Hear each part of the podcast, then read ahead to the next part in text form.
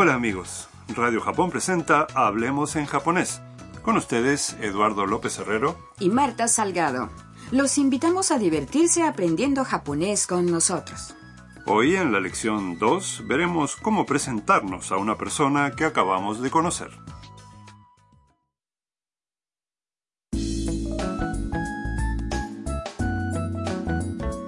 En el diálogo de la lección anterior, Tam, una estudiante vietnamita, estaba buscando la casa de Harusan, donde se alojará durante su estadía en Japón. Se encontró con dos residentes de la casa de Harusan, Kaito y Mia, y fue con ellos hasta la casa. Escuchemos el diálogo de la lección 2.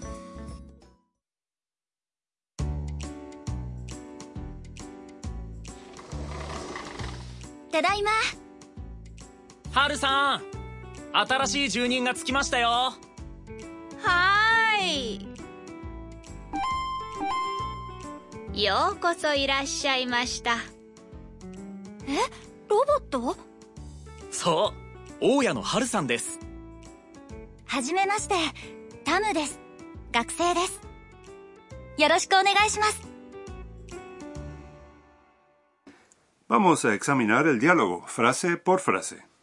Mia, la chica que llevó a Tam hasta la casa de Harusan, anuncia su llegada en el vestíbulo. ¡Taraima! Ya llegué.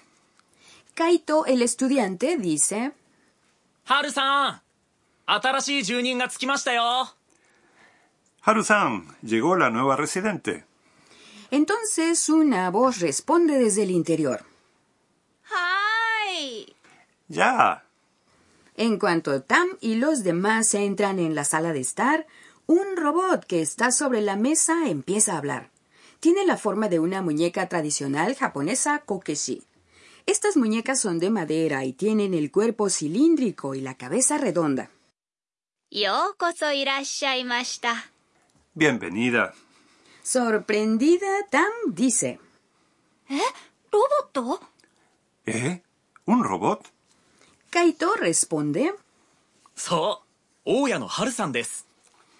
Ajá, es la dueña, Haru-san.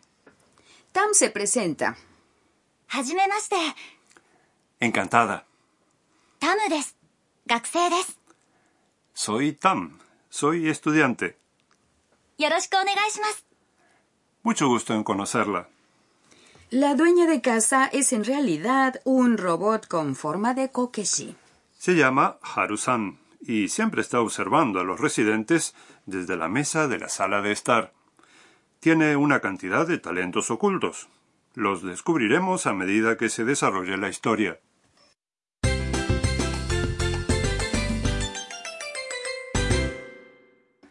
La frase clave de hoy es soy Tam, soy estudiante. タムです学生です si aprenden esta expresión, podrán presentarse en japonés, diciendo su nombre y ocupación. El punto vital de hoy.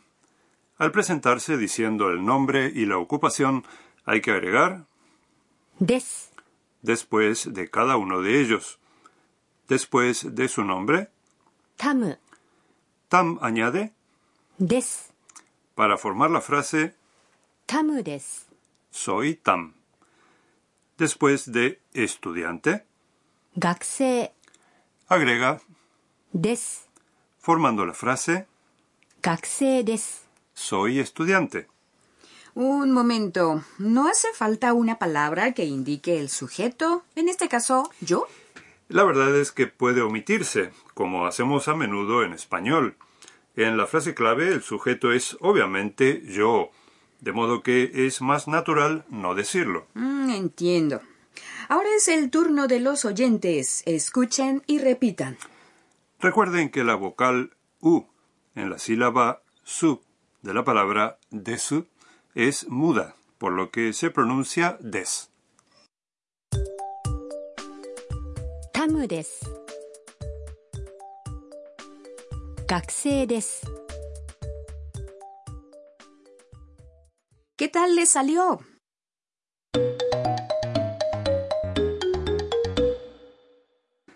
Ahora escuchemos una conversación de ejemplo en la que dos personas se presentan. Hajimemashite, Anna desu. Gakusei.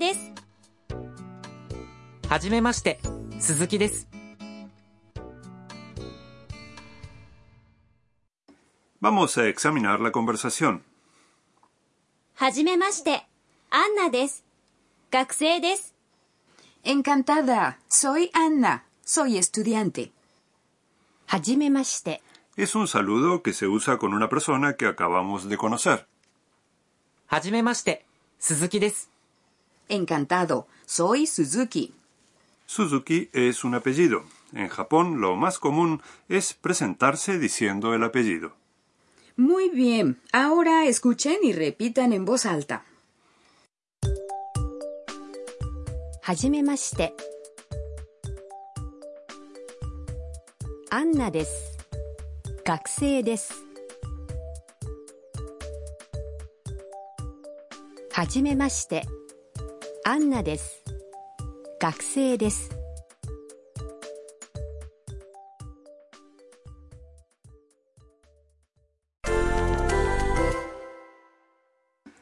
Bueno, ¿por qué no prueban a presentarse? Imaginen que se llaman Thomas. Thomas. Thomas. Y digan en japonés, soy Thomas. Adelante. Thomas des. Ahora supongan que son empleados de una compañía. Kaishain. Kaishain y digan en japonés soy un empleado o una empleada de compañía.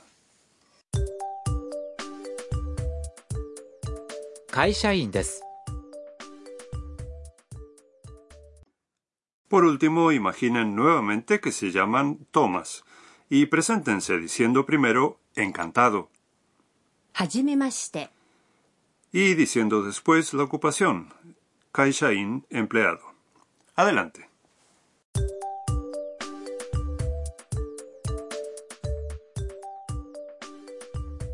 はじめましてトーマスです会社員です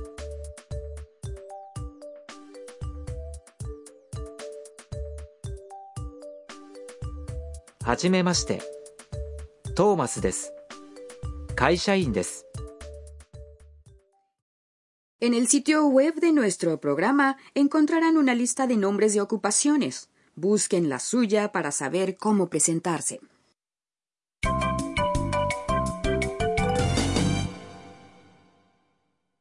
La frase clave de hoy es algo que Tam dice en el diálogo. Traten de memorizarla. よろしくお願いします La frase よろしくお願いします transmite el deseo de entablar una relación fructífera con la otra persona. Se usa a menudo al presentarse, pero también en otras ocasiones. Vamos a practicarla. Escuchen y repitan. よろしくお願いします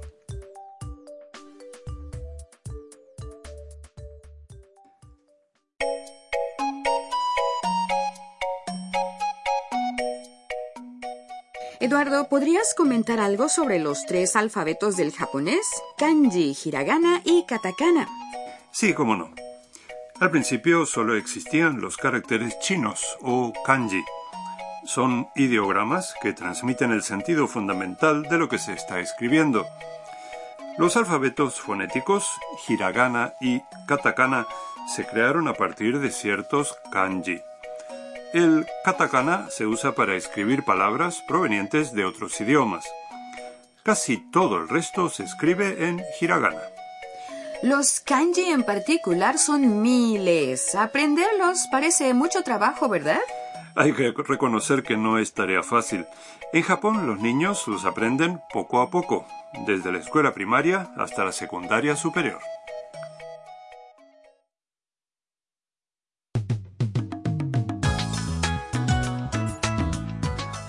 Hablemos en japonés. Esperamos que les haya gustado la lección de hoy y hasta la próxima.